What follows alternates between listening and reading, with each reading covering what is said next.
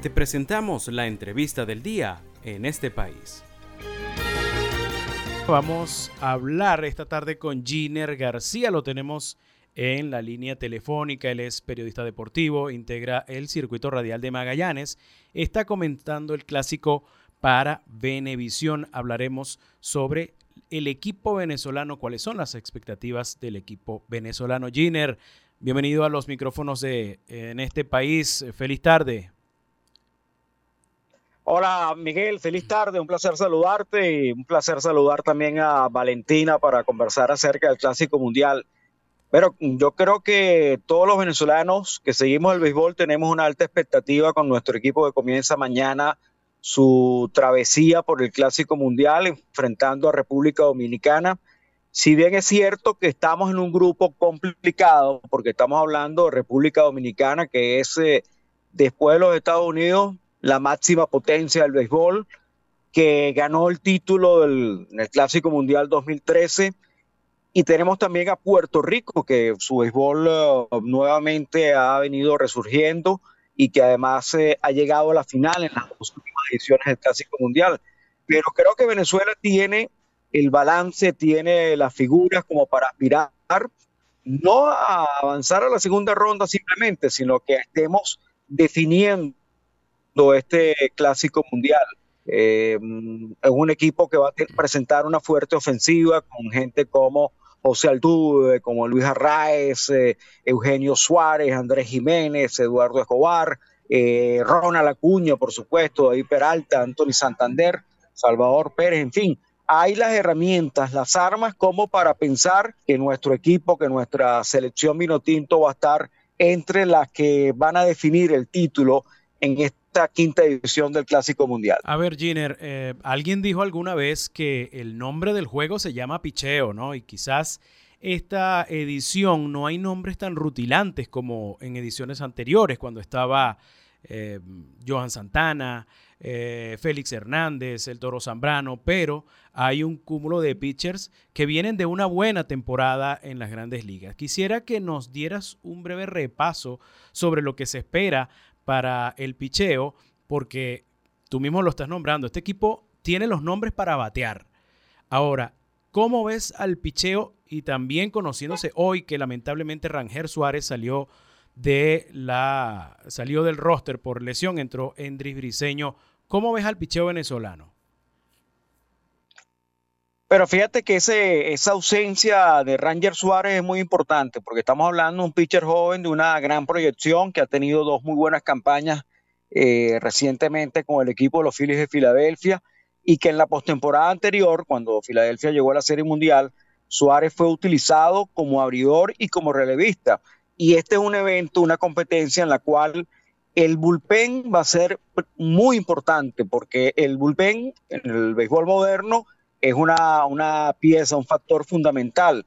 Pero cuando hablamos de un clásico mundial en el cual hay restricciones en cuanto al uso de los lanzadores eh, por, por, la cantidad de, de, picheos y por las eh, salidas consecutivas, evidentemente que el bullpen va a ser muy importante. Y Suárez es un pitcher capaz de trabajar en, la, en los dos roles. Eh, de manera que es una ausencia, un fuerte golpe a, a menos de 48 horas para empezar la competencia. Sin embargo, creo, si bien es cierto, tú señalabas algo que es una gran verdad, no tenemos nombres tan rutilantes como Joan Santana, Carlos Zambrano y Félix Hernández. Venezuela reúne una serie de lanzadores que son abridores en grandes ligas, como el caso de Eduardo Rodríguez, de Jesús Luzardo, de Pablo López, de Martín Pérez, que va a ser el abridor del primer juego, eh, de Luis García, que mm, el año pasado estuvo con el equipo ganador de la Serie Mundial, los Astros de Houston, eh, o pertenece a este conjunto. Eh, de tal forma que yo creo que en lo que a, nuestro cuerpo de picheo se refiere, tenemos brazos, brazos importantes, brazos ya con recorrido.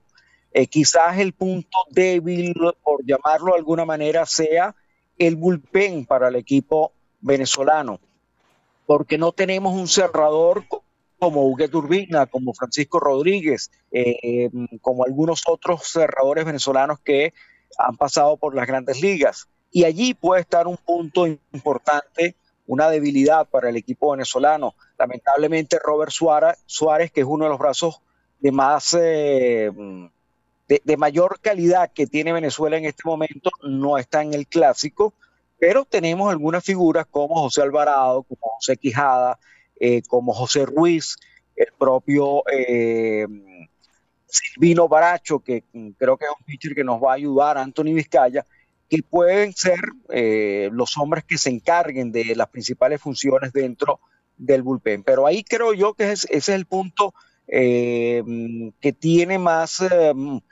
o presenta Venezuela mayor, mayor debilidad. Fíjense que hoy en el juego entre Japón y Corea, los abridores ambos se cayeron en el tercer inning. Estamos hablando, por ejemplo, en el caso de, Japón, de Yu Darvish, y en el caso de Corea, King, un pitcher también con experiencia de grandes ligas. En el tercero, ambos se cayeron. Y eso es muy probable que lo veamos mucho en la, primera ronda, porque son eh, lanzadores que están, eh, que en este momento estarían en su tercera apertura en un sprint training, y las primeras aperturas siempre son cortas.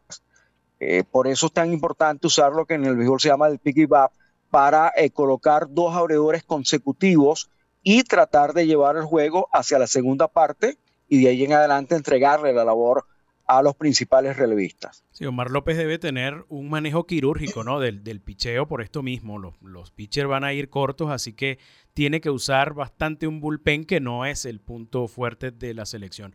Metiéndonos en el juego de mañana, Giner, eh, Martín Pérez por Venezuela viene de su mejor campaña en las grandes ligas, va contra el favorito de este grupo que es República Dominicana y el ganador del Saiyón el año pasado como eh, Alcántara.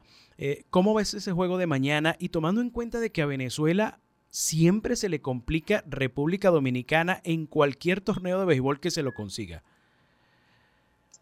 Sí, lamentablemente ha sido así en los últimos años, ¿no? Dominicana ha sido el coco para Venezuela en series del Caribe, en el Clásico Mundial, en, las eh, distintas competencias en las cuales nos hemos enfrentado.